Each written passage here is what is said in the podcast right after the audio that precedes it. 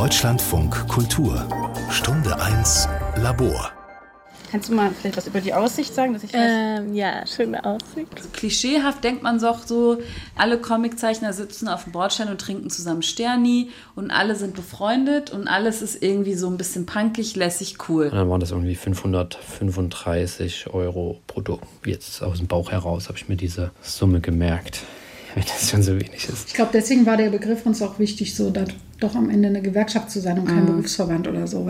Ja, weil, ja, warum? Also, weil das klingt mehr so nach äh, politischer Umwelt. Genau. Nach Arbeitskampf. Nach Arbeitskampf. In diesem Jahr hat die Comic-Szene eine Gewerkschaft gegründet. Es geht um viele Fragen wie, wer hat eigentlich Zugang zu Festivals und Ausstellungen? Wer wird abgebildet von den Verlagen? Wer kann an den Kunsthochschulen studieren? Und natürlich, wie können im Comic-Bereich bessere Arbeitsbedingungen geschaffen werden? Mit diesen Fragen beschäftigt sich auch ein anderes Projekt, die Clubhouse Residency des Berliner Verlags Colorama, der in der internationalen Comics-Community stark vernetzt ist. Beide Projekte haben auf verschiedenem Weg Gelder bekommen. Und was dadurch in Bewegung gekommen ist und auch wie ComiczeichnerInnen sich im Kulturbetrieb behaupten, darum geht es in dieser Sendung. Künstlerisch, autonom, solidarisch. Die Comic-Szene organisiert sich. Von Jule Hoffmann. Okay, das heißt, am Freitag äh, kriege ich dann 20 Exemplare. Das ist Johanna Majerski. Sie telefoniert mit einer Buchbinderei, die eines ihrer Bücher rechtzeitig vor dem nächsten Festival liefern soll. Und Freitag weißt du nämlich. Johanna ist Verlegerin. Ihr Verlag Colorama widmet sich experimentellen Comics, Kunstbüchern, Scenes und ist gleichzeitig auch Druckerei, Workshop-Space und Buchladen. In Sachen künstlerische und experimentelle Comics bildet Colorama in Deutschland ein bisschen sowas wie die Speerspitze oder die Avantgarde des Mediums. Seit 2016 veranstaltet Johanna Majerski zusammen mit der Comiczeichnerin Aisha Franz unter dem Titel Colorama Clubhouse Workshops für kleine Gruppen von ZeichnerInnen, die gemeinsam ein Heft produzieren. Vor allem findet einmal im Jahr die Colorama Clubhouse Week statt. Eine Comic-Residency in Berlin mit internationalen Comic-KünstlerInnen, die Reisekosten, Unterkunft und Verpflegung erhalten, während sie gemeinsam an einer Comic-Anthologie arbeiten. Die Idee von Clubhouse war von Anfang an, eigene Rahmenbedingungen für künstlerisches Arbeiten zu schaffen, sagt Johanna. Ich habe gedacht, mit Aisha damals, wir möchten irgendwie einen Ort schaffen, wo Leute das Gefühl haben, sie können sie selbst sein, sie können sich miteinander austauschen und sie werden irgendwie gesehen. Und es wird auch durch die Personen, die Teil davon sind, so mitgestaltet irgendwie. Also es war von Anfang immer die Idee, dass wenn wir diese Clubhouse-Sessions gemacht haben, dass wir versuchen, wirklich so im Hintergrund zu sein. Und also wir schaffen den Ort, wenn die Leute das wollen, geben wir Rat oder Hilfe und wir geben die Ressourcen, was dann ist so wie drucken oder irgendwie dann die Edition, die wir gedruckt haben, die wir dann wieder zurückgeben. Und ich glaube, ganz am Anfang war das so ein diffuses Gefühl, was sich natürlich dann irgendwann wie so ein roter Faden so weiterzieht. Also wirklich diese Selbstermächtigung, Dinge selber zu tun selber Systeme zu schaffen, alternativ zu denen, die es schon gibt. Weil ich finde, es ist einfach, alle Systeme zu kritisieren, was aber schwer ist, neue Systeme zu schaffen, vor allem wenn man nicht so viele Ressourcen hat. Das Prinzip der Clubhouse Week sieht so aus. Etwa neun bis zwölf KünstlerInnen entwerfen jeweils ein Poster, das wiederum jeweils neun bis zwölf anderen KünstlerInnen als Vorlage dient, um eine narrative Bildgeschichte zu entwickeln. Die Poster werden eingeschickt. Diejenigen, die darauf mit Comics reagieren, reisen für zwei Wochen nach Berlin. Johanna ist dabei eine Art Talentscout. Sie hat ein extrem gutes Gespür für gute künstlerische und experimentelle Comics. Und sie bringt Leute zum Arbeiten zusammen. Von ihren Reisen zu Buchmessen und Comicfestivals in Europa, den USA oder Kanada trägt sie nicht nur haufenweise Bücher nach Hause, sondern auch Kontakte zu neuen Comic-KünstlerInnen. Auf die Art hat sie auch die Teilnehmenden der diesjährigen Clubhouse Week rekrutiert. I met Johanna in Toronto in 2019, uh, TCAF, the Toronto Comics and Art Festival. Wir haben an der Uni ein paar Leute aus London erzählt, dass da irgendwelche coolen deutschen Sachen passieren. Ich bin aus Vancouver in Kanada. Wir haben dort die Vancouver Art Book Fair. Mein Stand war direkt neben Johannas. Also haben wir uns unterhalten und sie hat mich spontan gefragt, ob ich teilnehmen würde.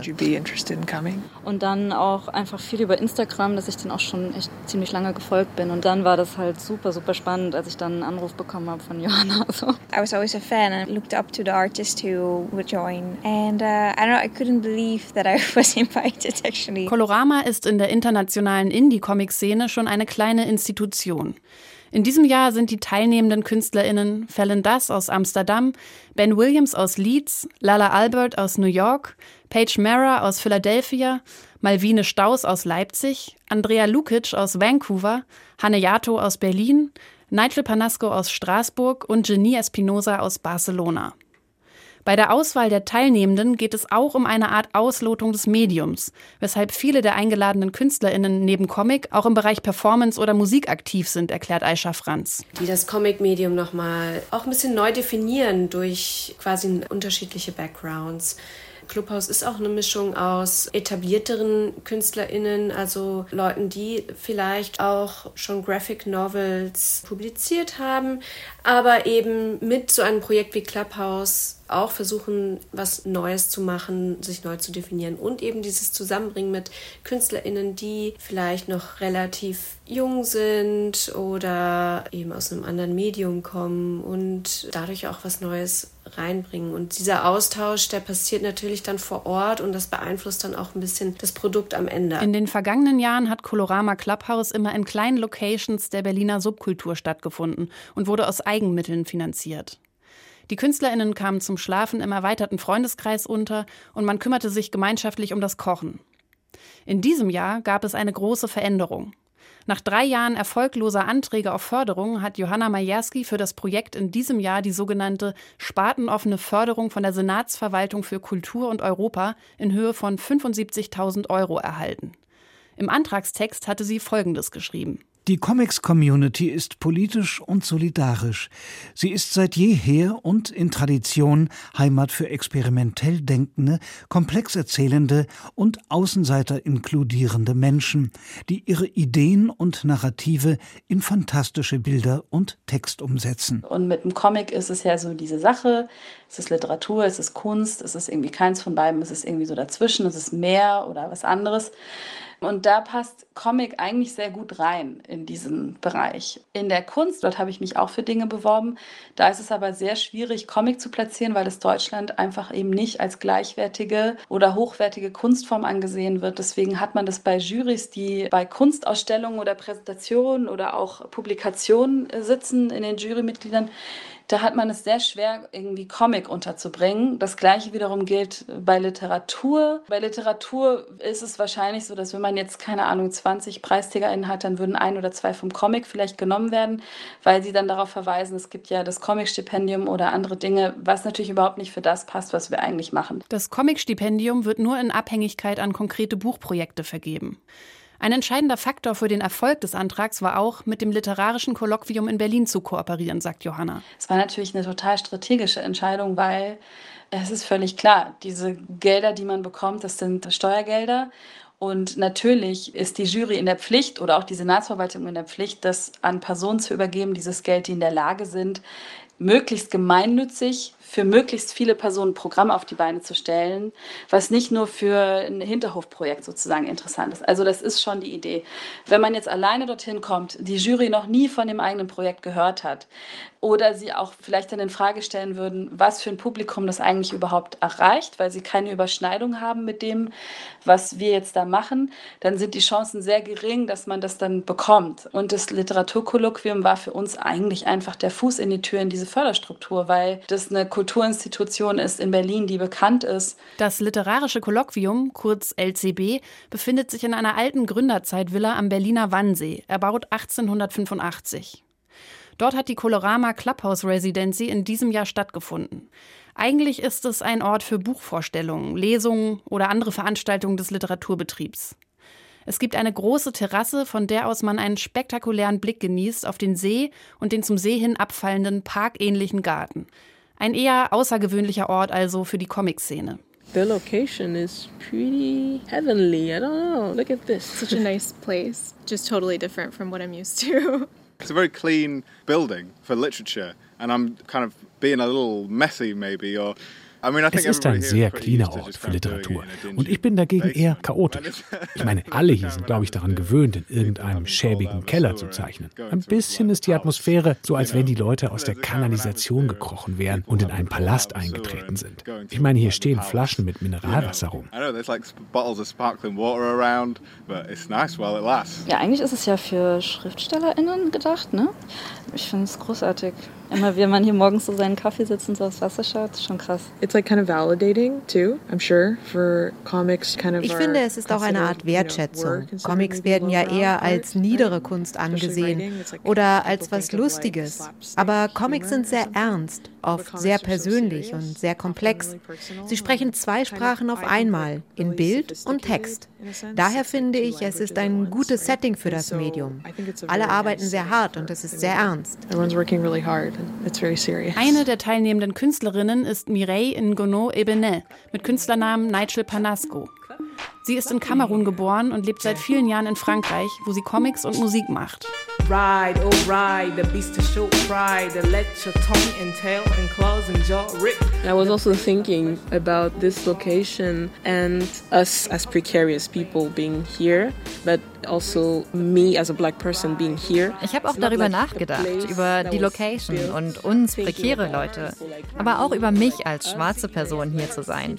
Dieser Ort wurde nicht für mich oder Leute wie mich geschaffen. Jetzt hier zu sein und den Raum einzunehmen, ist interessant. Es wirft für mich viele Fragen auf. Yeah, you know, it raises a lot of questions in my head. But yeah, I'm here. Ride, open your eyes, this is the jungle. Hier, wie an vielen anderen Orten der Comic-Szene, ist Nigel Panasco die einzige schwarze Person. Vor diesem Hintergrund ist interessant, sich das Selbstbild der Comic-Szene zu vergegenwärtigen, als progressive und inklusive Subkultur. Wie die gesamte Kunstwelt produziert auch die Comic-Szene laufend Ausschlüsse, sagt Johanna. Ich finde manchmal so, dass die Comic-Welt, dass die halt so voll underdogig irgendwie so daherkommt. Und dann gibt es aber immer wieder, wenn man sich eigentlich dann anguckt, wer hat Zugang zu diesen Räumen, wenn du guckst, wer sind die Leute, die eigentlich an Kunsthochschulen oder die Comic zeichnen, die Illustration oder irgendwie Comic studieren, also Comic kann man ja gar nicht studieren in, in Deutschland, aber wer sind die, die eigentlich am Ende dann Zugang haben? Wer wird abgebildet auf den Ausstellungen? Does everyone have space? Auf der Terrasse des literarischen Kolloquiums werden Stühle zurechtgerückt. Die KünstlerInnen haben die Aufgabe, sich gegenseitig zu zeichnen, um kleine Porträts für das Autorenverzeichnis der Anthologie anzufertigen. Dann herrscht konzentrierte Stille. Oh, that really looks like me.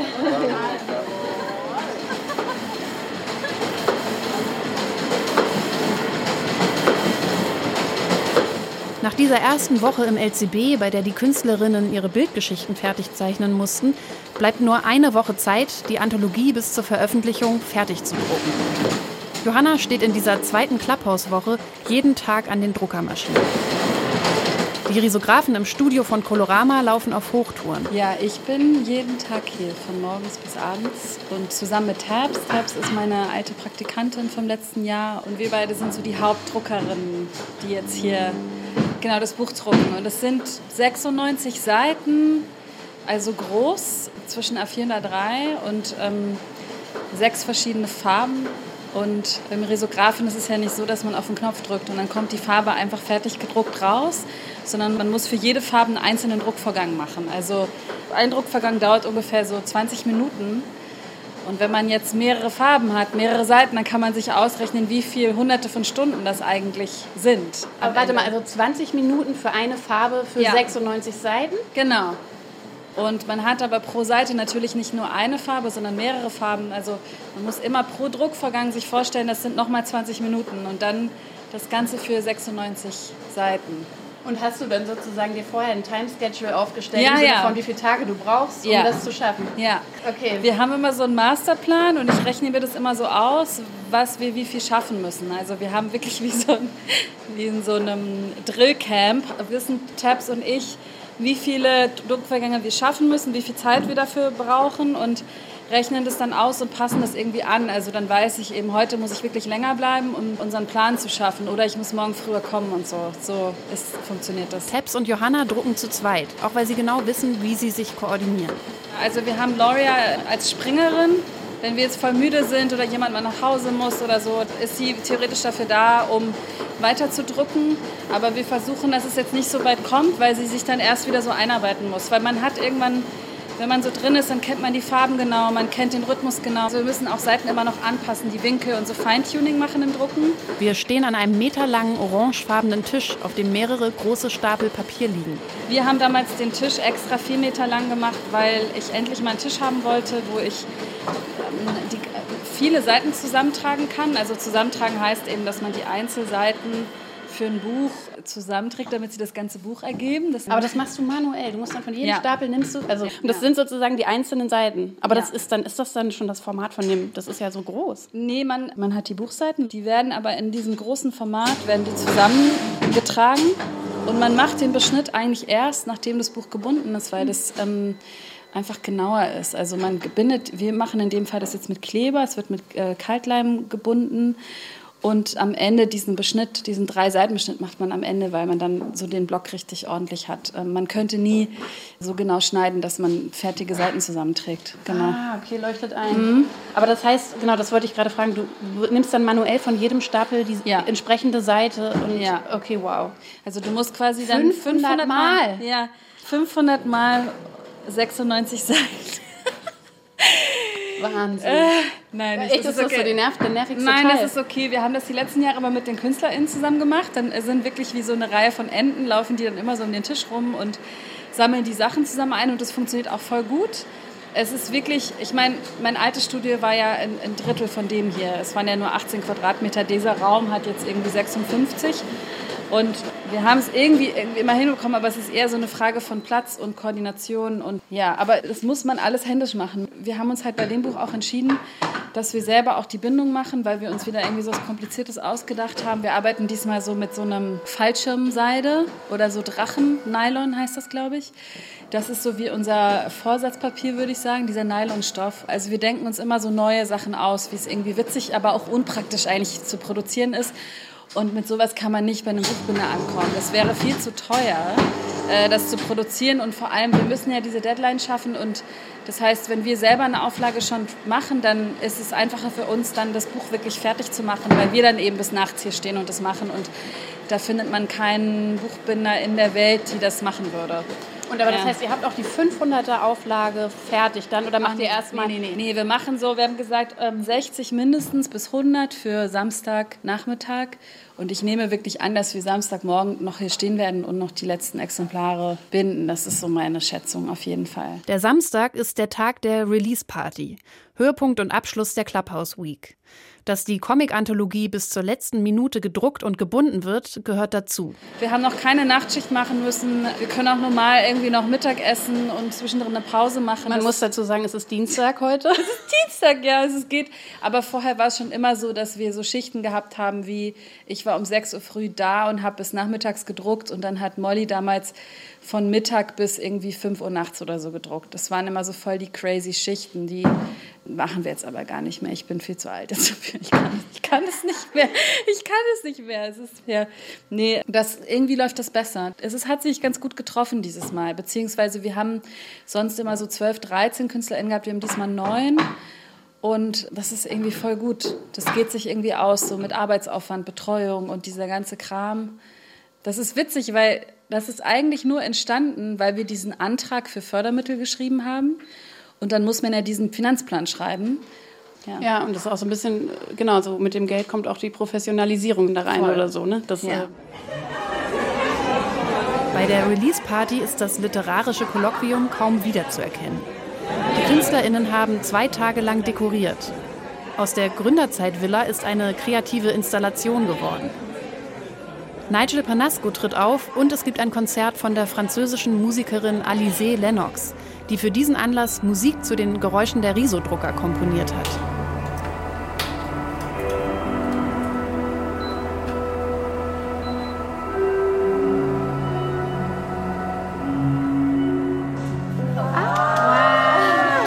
Stimmung kommt nicht nur davon, das Resultat, die fertig gedruckte Anthologie, endlich in den Händen zu halten, sondern auch durch die Art, wie sie entstanden ist. Also es ist schon so, wie man muss sich vorstellen, wir waren alle in diesem Comic Summer Camp und am Ende machen wir die Theatervorstellung für die Eltern, so weißt du? So ist das. Ja, das ist doch genau so. Man arbeitet so, man hat was einstudiert und man sieht auch sofort, dass so Sachen vielleicht nicht genau funktioniert haben oder dass Dinge improvisiert sind, aber man weiß einfach, dass diese Zeit so toll war und und alle sind so voll stolz. Ja, alle sind voll stolz und genauso fühlt sich das an, würde ich sagen. Das ist genau dieses Gefühl. Es ist schon besonders irgendwie. Ähnlich beschreibt es Aisha Franz. Also geht es eigentlich gar nicht letztendlich so stark um die Qualität der einzelnen Geschichte, sondern vor allem um dieses Zusammenspiel und dieses Feuerwerk, was dabei entsteht und diese Kräfte von diesem auch loslassen können. Also ich als Künstlerin schätze solche Räume sehr und solche Momente, wo man irgendwie ein bisschen loslassen kann und eigentlich auch dazu angeregt wird, irgendwie was komplett Unerwartetes zu machen. Und davon lebt Clubhouse, glaube ich, und auch die Publikation am Ende besonders. Die Clubhouse-Anthologie wird in Buchläden weltweit vertrieben. Neben Europa und den USA landet sie zum Beispiel auch in China, Taiwan, Mexiko oder Südkorea. Clubhouse ist damit eine Art Leuchtturmprojekt, das innerhalb der internationalen Indie-Comic-Szene auf viel Resonanz trifft. Vernetzung und Austausch dieser Szene finden normalerweise online statt.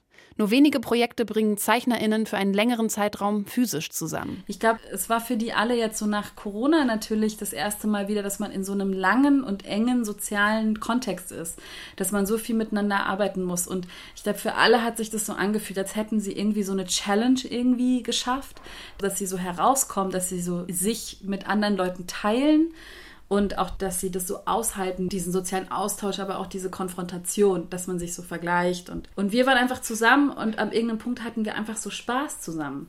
Und ich glaube, das war auch für alle so eine Erinnerung an so eine, ja, dass man so ein bisschen frei dreht, glaube ich. Das war so die Stimmung. Was Johanna erzählt, macht deutlich, dass neben den materiellen Ressourcen auch die sozialen Strukturen eine wichtige Rolle für das Projekt spielen. Das bestätigt die Leipziger Künstlerin und Clubhouse-Teilnehmerin Malvine Staus. Am letzten Tag von der Residency haben wir darüber geredet, dass wir alle so ein bisschen gezweifelt und gehadert haben und dass der Prozess teilweise so painful war und wir am Ende aber irgendwie alle so glücklich waren mit dem, wie das war und was dabei rausgekommen ist und mit unserem Prozess irgendwie trotzdem so glücklich waren und dann haben wir so gesagt, das war so Growing Pain, so Wachstumsschmerz. Und ich glaube, das ist auch vielleicht das Potenzial von dieser Erfahrung so gewesen, dass wir einerseits so herausgefordert waren und dass das auch schwierig war und man vielleicht mit sich so gehadert hat oder mit der eigenen Arbeit. Aber das dann irgendwie das Potenzial auch in sich getragen hat, zu wachsen und was zu machen, wo man sich selbst überraschen kann in der eigenen Arbeit.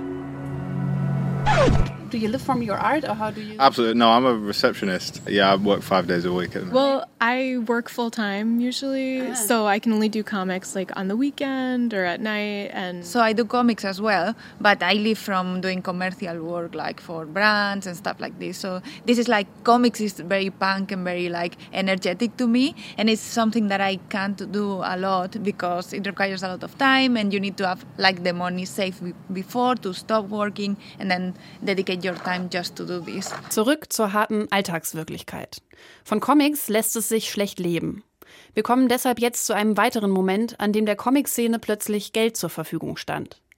Nino Bulling wurde zur Dokumente eingeladen und nutzte sein Künstlerbudget, um eine schon länger kursierende Idee endlich in die Tat umzusetzen. Die Gründung einer Comic-Gewerkschaft.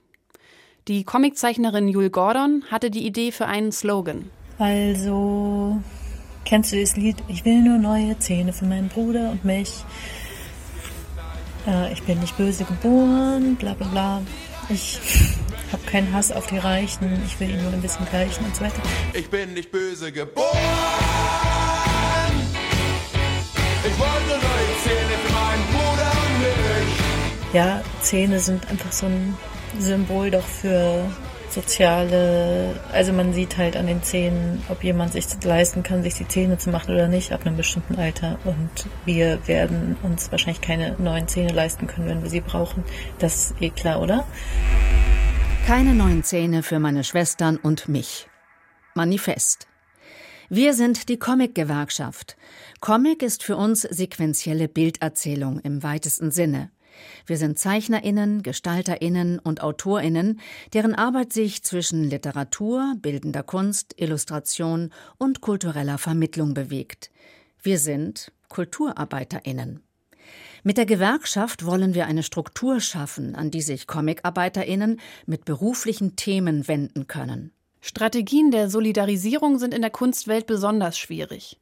Natürlich arbeiten viele unterbezahlt, teilweise sogar unbezahlt, um Sichtbarkeit zu bekommen. Und natürlich ist die künstlerische Arbeit besonders anfällig für Selbstausbeutung. Davon erzählt auch der Illustrator und Comic-Künstler Markus Gruber in einer Sprachnachricht. Also mir ist da letztens was untergekommen und das passt vielleicht ganz gut dazu. Und zwar wurde ich von einem Verlag, der nicht ganz unbekannt ist, angesprochen, ob ich zu einem bestimmten Thema nicht einen Comic zeichnen möchte. So vom Umfang her kann man sich das Buch, ähm, die Publikation so ungefähr A4 groß vorstellen, also schon ein bisschen größer. Und es sollte irgendwie zwischen 5 und 13 Seiten haben. Vergütet werden sollte das äh, mit 500 Euro netto. Und wenn man sich als Freiberufler mal vorstellt, für welchen Stundenlohn man eigentlich arbeiten muss, damit man am Ende irgendwie gut über die Runden kommt, seine Miete bezahlen kann, sein Studio bezahlen kann, seine Versicherung bezahlen kann, alle laufenden Kosten, sich vielleicht auch mal irgendwas gönnt, ja, und wenn, wenn ich von sich gönnen rede, dann meine ich äh, Kleinigkeiten, ne? mal irgendwo was essen gehen, mal einen Kaffee trinken gehen, mal einen Ausflug machen oder so, also gar nichts Großes. Ne? Und in meinem Fall, ich bin noch Familienvater, ich muss mich um die Familie kümmern, um ein Kind kümmern und so weiter und so fort. So, also braucht man als freiberuflicher Illustrator oder generell als Selbstständiger, geht man ja davon aus, dass man ungefähr 80 bis 90 Euro definitiv einen Stundensatz erheben sollte, um alles so ganz gut und vernünftig abdecken zu können. No? Ne? So, gemessen daran, an 500 Euro würde das bedeuten, ich müsste diesen Comic eigentlich in sieben bis acht Stunden zeichnen, damit das irgendwie Sinn macht für mich. So, und das ist natürlich absolut nicht zu schaffen. Und das Ende vom Lied war, ich habe es natürlich angenommen, weil jeder Künstler, jede Künstlerin ist natürlich dankbar über die Chance auf eine Publikation und dann macht man das natürlich. Ne? Und das waren dann zwei bis vielleicht sogar drei Wochen mit Nachtschichten. Und ich habe mich während der Zeit auf jeden Fall selber gefragt, wie kann ich das jetzt eigentlich vor meiner Familie, vor meinem kleinen Kind rechtfertigen, dass ich so viel Zeit für so wenig Geld investiere. Und äh, man schämt sich fast selber dafür. Ne? Und am Ende, klar, war man froh und man freut sich über die Veröffentlichung. Aber es ist eigentlich fernweg jeglicher Realität, wie man eigentlich arbeiten sollte. Selbst wenn ich zwei solche Projekte im Monat habe, na, dann würde ich ja irgendwie 1000 Euro verdienen. Das reicht ja vorne und hinten nicht. Auch die Comiczeichnerin Mia Oberländer, die kürzlich für ihren Comic Anna mit dem Deutschen Jugendliteraturpreis ausgezeichnet wurde, hat eine Sprachnachricht geschickt. Ihr fehlt eine Professionalisierung der Arbeitsstrukturen. Krass finde ich zum Beispiel, wie hart man sich funktionierendes Zeitmanagement erkämpfen muss. Also ich wurde zum Beispiel mal für einen Job angefragt, noch ohne irgendwas Inhaltliches darüber zu wissen, also einfach generell, ob ich das machen will. Äh, auch noch ohne Deadline. Und ich habe dann versucht, so ein bisschen klarere Zeitangaben rauszufinden, um meinen Terminkalender zu strukturieren. Was mir nicht gelungen ist, sondern es hieß dann, ja, ja, wir sagen dir dann Bescheid und ähm, dann habe ich generell zugesagt und der Art Director war dann mehrere Wochen im Urlaub und auch nicht zu erreichen und auf einmal kriege ich dann zwei Wochen später in meinem eigenen Urlaub eine private WhatsApp-Nachricht, dass jetzt dringend in wenigen Tagen das Projekt veröffentlicht werden muss, weil es ist ja auch ein Sommerthema und äh, sonst macht das alles gar keinen Sinn mehr, wovon bis dato nie die Rede war. Und ja, es müsste jetzt alles ganz schnell gehen. Und die Erfahrung habe ich halt nicht nur mit einem Auftraggeber gemacht, sondern mit sehr vielen. Und ja, wie soll man das machen? Comiczeichner ist kein geschützter Beruf. Wir haben weder Tarifverträge noch verbindliche Honorartabellen, auf die wir uns in Verhandlung beziehen können. Bei Auftraggebenden, egal ob Redaktionen, Verlagen oder kulturellen Institutionen, fehlt oft ein Verständnis für die Vielschichtigkeit und den Umfang unserer Arbeit. Uns werden Honorare angeboten, die in keinem Verhältnis zur Realität des Comicschaffens stehen. Comics zu machen ist unser Beruf. Und braucht eine angemessene Entlohnung. Die meisten haben keine Vorstellung davon, wie viel Arbeit in einer Comicseite steckt, sagt Max Beitinger, Autor von Comics wie Sibylla oder Röner und Preisträger der Berthold Leibinger Stiftung. Das ist vielleicht auch der Grund, warum ich diese Gewerkschaft befürworte. Denn es ist so, dass bisher nie klar war, dass das ein viel größerer Arbeitsaufwand ist. Das Budget dann ja meistens auch gedeckelt war und einfach immer die Diskrepanz da war, okay, mache ich das jetzt einfach nur, weil es meine Expertise ist und ich mich da drin wohler fühle und das auch besser beherrsche als jetzt reine Editorial Illustration zum Beispiel und nehme diesen Auftrag an, auch wenn er unterbezahlt ist oder nicht. Also die Verhandlungen über das Gehalt dabei stoppten einfach halt irgendwo, wo das Budget dann eben zu Ende war. Und das heißt, solche Budgets werden gar nicht eingeplant dafür, Comics zu zeichnen. Und ich glaube, das ist so ein Verständnisproblem. Und auch das, was ich zu der allgemeinen Wahrnehmung von Comics, glaube ich, meinte, dass die Leute wissen sollten, na, das ist einfach ein größerer Aufwand. Stefanie Leinhus lebt als Grafikdesignerin und Illustratorin in Leipzig. Das Argument vieler Auftraggebender, es gebe nicht mehr Budget, ist für sie auch eine Frage der Haltung. Diese typische Haltung oder Anfrage-Mentalität vielleicht mhm. im Kulturbereich, also so ein bisschen so wie, ich habe nur 3000 ja. Euro Budget, äh, sorry, Mhm. Ich habe halt Grafikdesign schon für ganz viele so politische Projekte gemacht, eine feministische Bibliothek oder ein Initiativkreis für eine Gedenkstätte. Und da war das am Anfang auch so, dass es nicht so toll bezahlt war, wo ich aber auch fand, okay, es ist jetzt meine Entscheidung, ich finde, das sind gute Projekte, die will ich unterstützen. Mittlerweile ist es so, dass die einfach viel mehr Fördergelder haben oder vielleicht auch beantragen und ich da richtig gut bezahlt werde. Und seitdem ähm, denke ich so drüber nach, dass diese Antwort, ja, es gibt halt leider kein Budget, dass die mich nicht mehr so zufriedenstellt mhm. wie früher, weil ich halt weiß, dass es Projekte gibt, die sich kümmern, dass sie Budget haben. Und das ist jetzt vielleicht auch ein bisschen verzerrt, weil Feminismus ist auch gerade was, wofür es Gelder gibt, weil es gerade einfach im Mainstream angekommen ist. Aber ja, nichtsdestotrotz, ich finde, das ist irgendwie keine Antwort mehr, die mich so zufriedenstellt, zu sagen, es gibt leider nur so und so viel Budget. Ich finde, da muss man gucken, kann man das Projekt irgendwie anders machen. Und zwar so, dass alle irgendwie mit einem guten Gefühl da rausgehen. Stefanie Leinhus zählt zu den Gründungsmitgliedern der Comic-Gewerkschaft.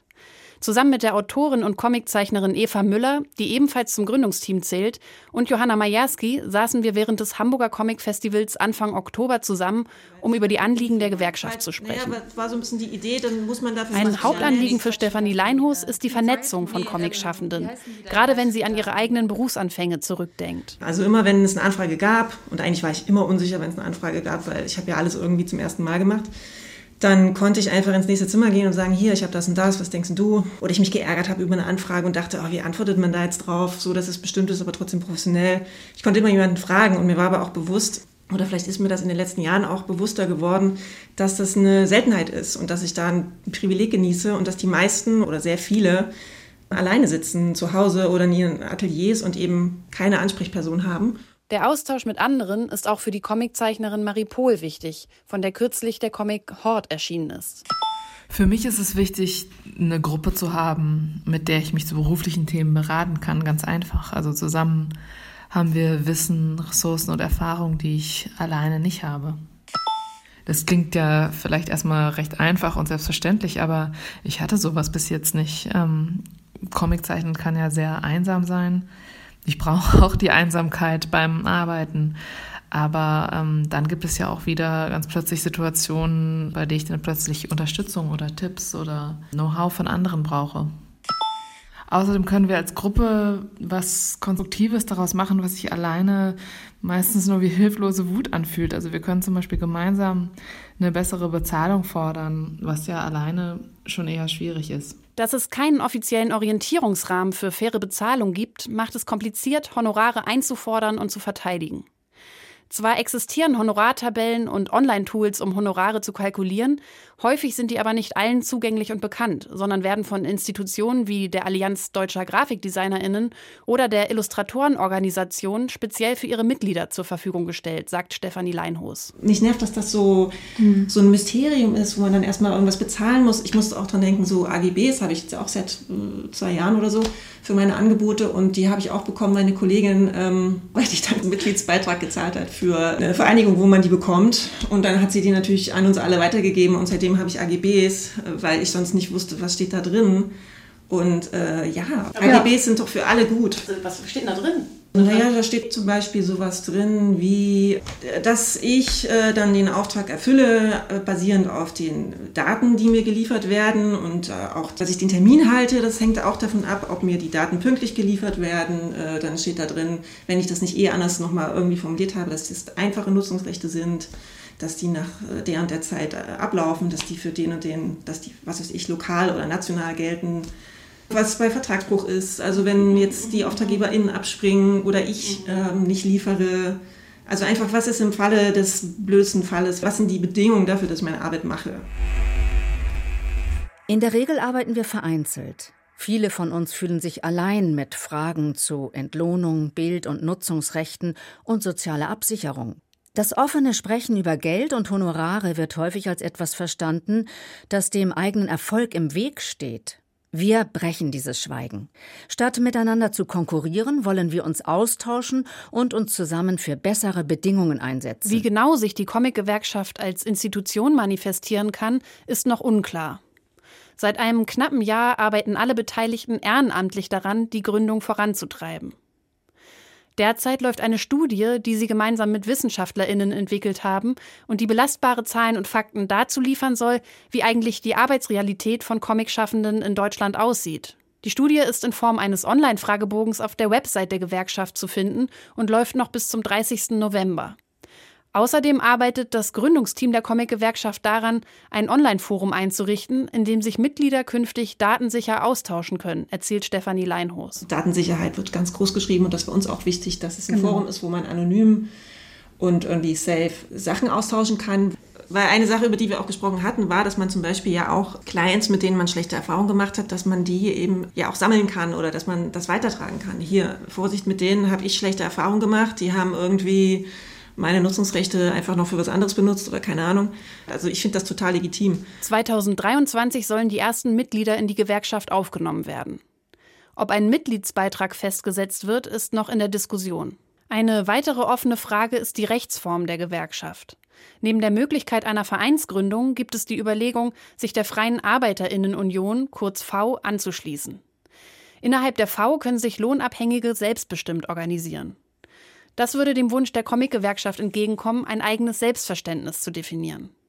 Stefanie Leinhus erinnert sich, wie sie zu Beginn mit der Idee an verschiedene Organisationen herangetreten ist. Ähm, ich hatte so eine Anfrage formuliert am Anfang, wo ich reingeschrieben habe, was wir ungefähr so vorhaben, dass wir so eine queer-feministische basisdemokratische Gewerkschaft wollen. Und dann habe ich eben Verdi angeschrieben und DGB und dann kam von Verdi die Antwort, ähm, ja, so richtig queer-feministisch sind wir nicht, aber hier, es gibt Regenbogen Verdi, guck doch da mal drauf.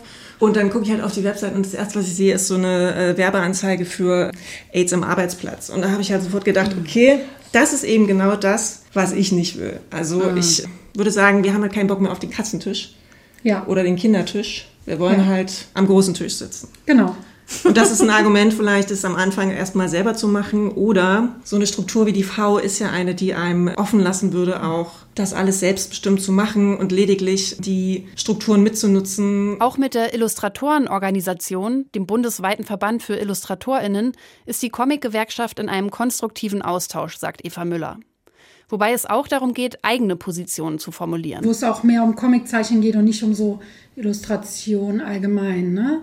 Also ich habe auch das Gefühl, in der Illustratorenorganisation sind viele Leute, die besser bezahlt sind, aus Bereichen, die besser bezahlt sind, wie ja, so Werbung. kulturelle so. Bereich ist da nicht so abgebildet. Genau, ne? also, ist so unser Gefühl und sowas, auch wie kulturelle Vermittlungsarbeit, diese Workshops, die viele ComiczeichnerInnen einfach ständig machen, um irgendwie Geld reinzubringen, das ist alles da nicht so gut vertreten. Eine Hürde ist für viele auch der Mitgliedsbeitrag.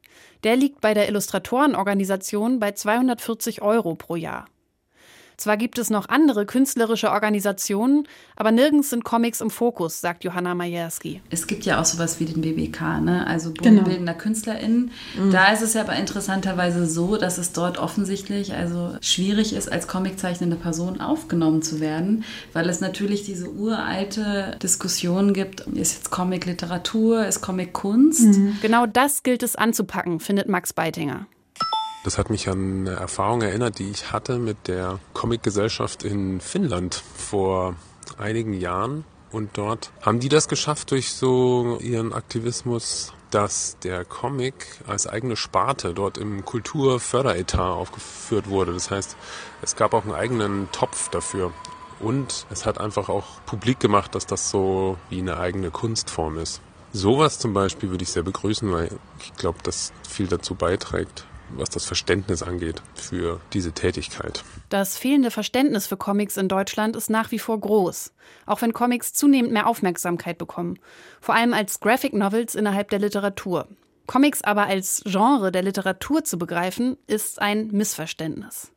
Offensichtlich sind Comics ja etwas anderes als Literatur. Durch ihre Art, mit sequentiellen Bildern zu erzählen, sind sie dem Film mindestens genauso verwandt wie der Literatur.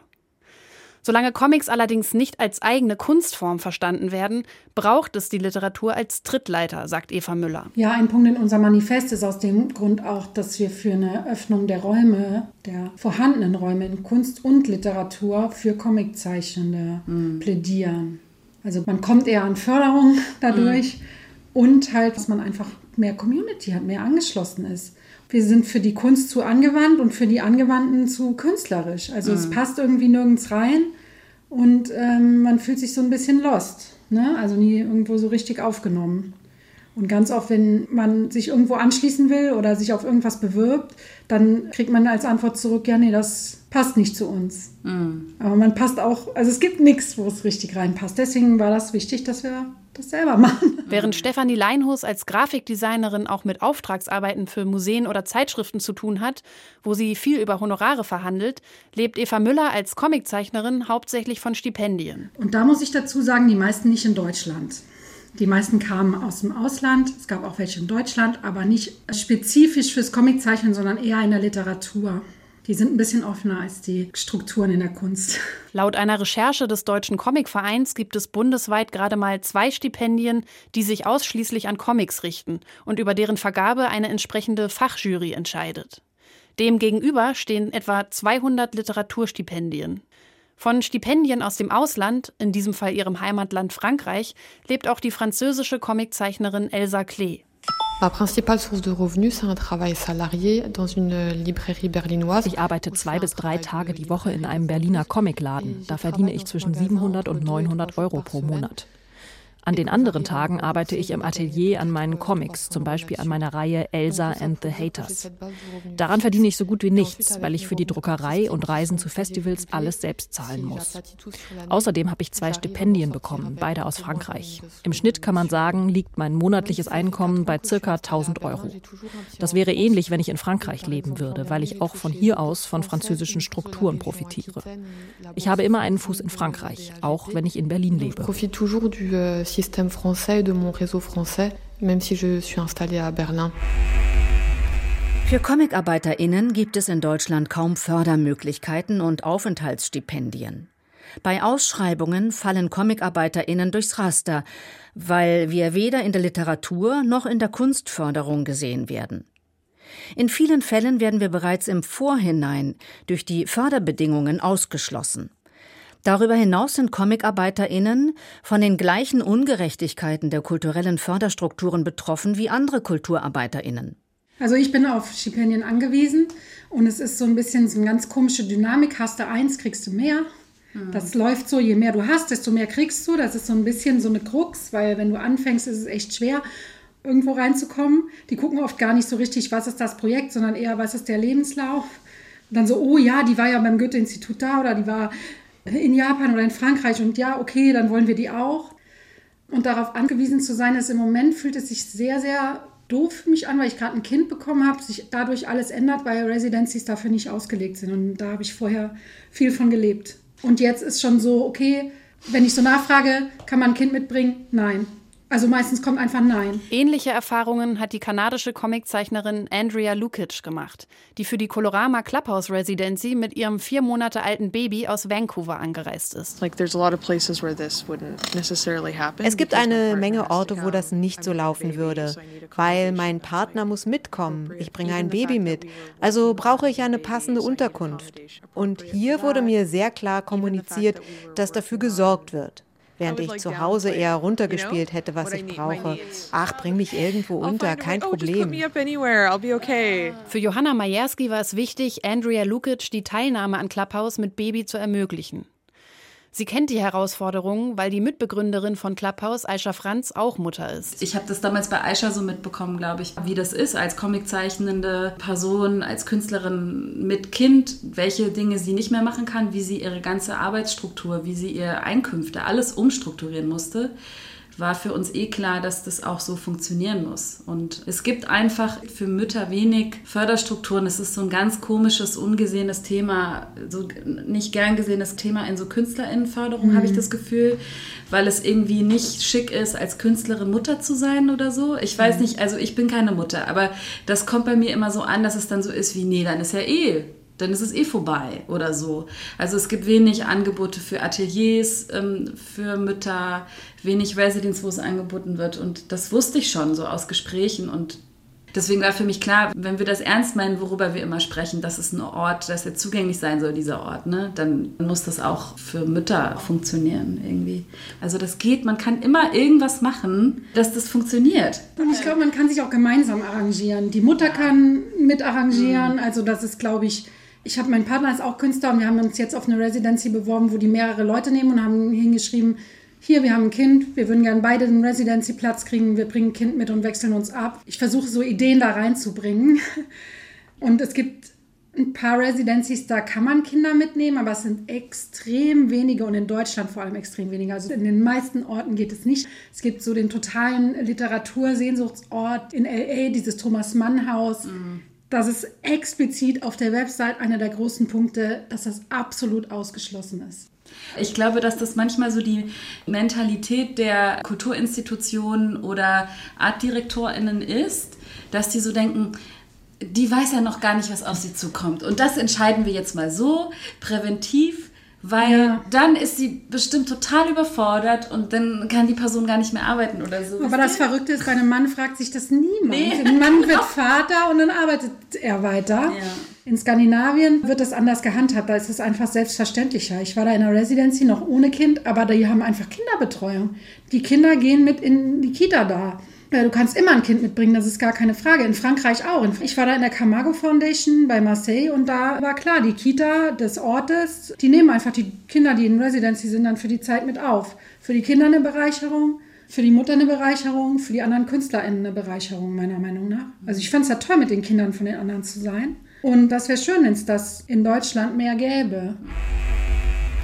Wir fordern die angemessene Entlohnung von Comicarbeit auf der Basis von verbindlichen Mindestsätzen, die Integration von Comic als Kunst- und Literaturgattung in die vorhandenen Räume und Förderstrukturen des Bundes und der Länder, die Einrichtung neuer Arbeits- und Aufenthaltsstipendien ausschließlich für Comicarbeiterinnen. Bei der Forderung nach angemessener Bezahlung geht es auch um eine Entromantisierung von Indie-Kultur und DIY, also der Do-it-yourself-Mentalität. Das hat auch Johanna Majerski bei der diesjährigen Clubhouse-Ausgabe beschäftigt. Die Hauptveränderung durch das Fördergeld bestand für sie darin, dass sie ein Team von Helfenden bezahlen und damit auch Verantwortung abgeben konnte. Gleichzeitig war auch mehr Druck da. Ja klar, wir mussten viel mehr Programm machen. Du musst ja auch die ganze Zeit beweisen, dass das ein Interesse hat für die Öffentlichkeit. Du kannst nicht einfach, das sind ja Staatsgelder. Ne? Natürlich musst du beweisen, dass das, was du hast, irgendwie so einen kulturellen Mehrwert für die Gesellschaft hat und dass du nicht einfach da deine eigene Party schmeißt. Das ist schon klar. Mhm. Und das finde ich auch gut, dass das so ist. Aber wir haben viel mehr Programm gemacht als sonst. Es waren mehr Dinge, die zu tun waren und eben, es war eine größere Verantwortung dafür da, weil so viele Leute auch involviert waren und es wirklich sich so sehr viele Termine war, sehr viel Organisation und ich habe aber von Anfang an Leute mir mit reingeholt, die Dinge übernommen haben, auch mit der Finanzplanung und so weiter. Aber der Druck war klar, weil wir, der, der, der Witz ist ja auch, wir können ja jetzt nicht zurück. Wir können ja jetzt nicht den Leuten sagen, oh, nächstes Jahr gibt es keinen Künstlerhonorar mehr. Also nächstes Jahr bezahlen wir noch euren Flug und Unterkunft, aber ansonsten müsst ihr euch so alles wieder so wie vorher. Das geht natürlich nicht. Das, wir sind jetzt auch in dieser Mühle gefangen. Mhm. Wenn du Leuten einmal für eine Lesung 500 Euro zahlst, dann kannst du nicht im nächsten Jahr sagen, es gibt jetzt kein Geld mehr. Aber, aber wenn du jetzt mal die Wahl hättest, oder wenn du die Wahl hättest, würdest du dann sagen, nächstes Jahr lieber wieder ohne Geld oder lieber wieder mit Geld? Nee, mit Geld. Wir hatten ja kurz diesen Moment, ne? erinnerst du dich, wo ich gesagt habe, ich habe das Gefühl, die Seele ist aus dem Projekt, genau. weil das Geld da, genau. da ist. Das ist total schlimm, dass man so ähm, diese Sozialromantik ohne Geld, dieses, dass es so alles so ehrenhaft ist und dass dann alle mehr dabei sind, das ist totaler Quatsch. Es ist wirklich, es stimmt einfach nicht. Das macht man Diese sich so Idealisierung vor. der, der ja. Leidenschaft, die dann da, ja. Oh Gott, das ist ganz schlimm. Aber es gibt ja diesen Kern in mir, der sagt, wenn man wirklich Dinge ehrenamtlich macht, dann brennt man mehr dafür. Wie so ein, ja, es ist eigentlich wie so ein kapitalistisches Selbstausbeutungsprinzip. Das Selbstverständnis der Comic-Szene, eine unabhängige Subkultur zu sein, verschleiert oft auch ein bisschen die Tatsache, dass auch hier gesellschaftliche Machtverhältnisse eine Rolle spielen. Ich finde schon, dass ein, ein Comic ein Medium ist, schon immer gewesen, wo irgendwie Personen, die eigentlich äh, ausgegrenzt werden, dass die das als Medium nehmen konnten, um sich auszudrücken und sich Gehör zu verschaffen. Und ich finde, dass wer diese ausgegrenzten Personen sind, die marginalisiert sind, dass sich das ja auch über die Jahrzehnte einfach verändert hat, welche Stimmen, worauf man achten sollte. Und ich finde das wichtig, dass man da auch als, wenn man sozusagen diesen Schritt der Professionalisierung geht, dass man entweder man gründet einen Verlag oder macht, man macht ein Festival oder man hat eine Ausstellungsreihe, dann finde ich, ist es ganz wichtig, dass man sich damit auseinandersetzt und immer wieder neu. Und ich glaube, das ist was, was ich manchmal so ein bisschen vermisse, dass es so manchmal so diesen, diese Attitude hat, wir sind so voll offen und wir sind so, wir sind so ein bisschen lässig und alles ist leger, wir machen alles so DIY. Es ist nicht schlimm, dass selber die Ausstellungen aufgebaut werden, weil wir sind alle befreundet, wir kennen uns schon seit zehn Jahren. Und wisst ihr, was ich meine? Das ist das, was mich so ein bisschen stört, weil ich denke, wer kann sich leisten, irgendwo eine Woche auf eine Messe zu fahren? ähm, und einfach für Umme eine Ausstellung aufzubauen. Das ist, da ist schon mal total eingeschränkt. Wer kann das machen? Und ich glaube, das wird manchmal, finde ich, nicht reflektiert. Das hat dann für mich nicht nur mit Fairness zu tun, sondern dann auch mit Zugang. Da kommen wir wieder am Anfang ne, zu diesem Thema mit Mutterschaft und so. Mhm. Zum Beispiel jetzt, ne? Welche Comicverlage kennt man auch in Deutschland? Wie viele Comicverlage oder auch Europa kennt ihr, die von Frauen geleitet werden, auch nur? Das ist auch schon nicht so viel. Also die auch wirklich im Vordergrund sehen. Ich glaube, dass so ein, ähm, die Szene auch immer so ein Dude- und Bro-Ding war, oder? Ja. Dass das schwer ist, das da rauszukriegen, sozusagen. Aber die Obwohl tun es doch, wir sind, wirklich, wir sind wirklich viele Zeichnerinnen gibt. Ja, aber deren Selbstbild ist doch, dass sie sagen, wir sind doch die Nerds, wir sind doch die Loser in dieser Gesellschaft. Ja, ja. Oder? Ja. Das ist doch total dieses Ding. Das ist ja auch mit den Verlagen so.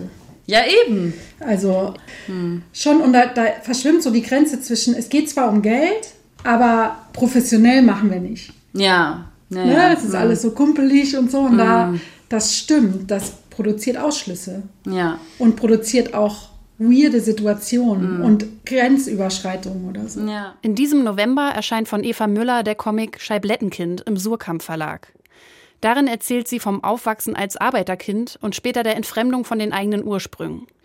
An der Kunstuniversität hat sie sich lange fehl am Platz gefühlt. Ich glaube, es war mehr internalisiert als von außen. Also so ein internalisiertes Gefühl von, was mache ich hier? Hier gehöre ich nicht hin, es ist weird. Ich saß in dieser Aufnahmeprüfung und war wie eine Zwölfjährige, habe ich mich gefühlt. Ich hatte ohne Scheiß einen Wasserfarbkasten dabei. weil ich nicht male. Ich habe halt Comics gezeichnet. Also halt dieses, da ist der Zugang einfach, du brauchst einen Stift, brauchst ein Blatt Papier. Ob das scheiße aussieht, ist erstmal auch egal. ist so, ne? Also es kann krumm und schief sein, ist irgendwie egal.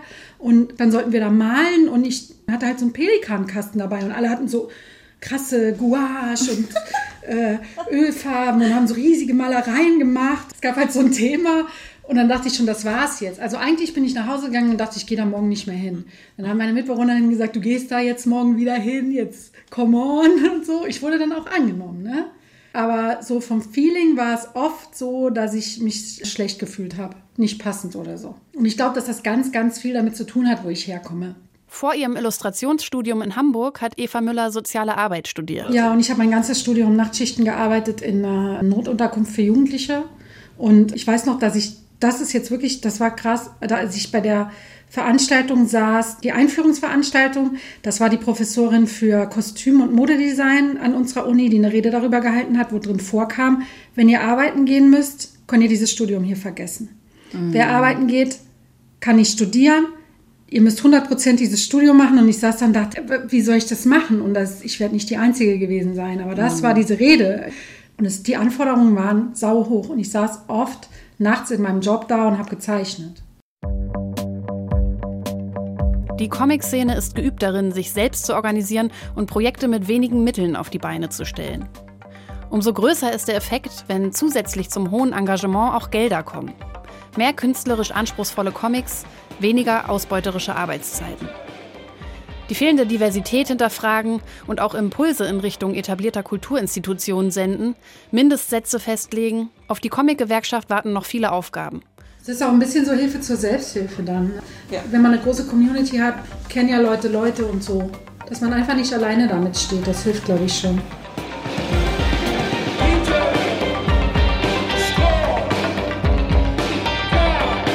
Für diese Sendung hat Deutschlandradio ein Budget von insgesamt 1500 Euro bereitgestellt und dafür kreative Freiheit gewährt, was zur Selbstausbeutung der Autorin geführt hat.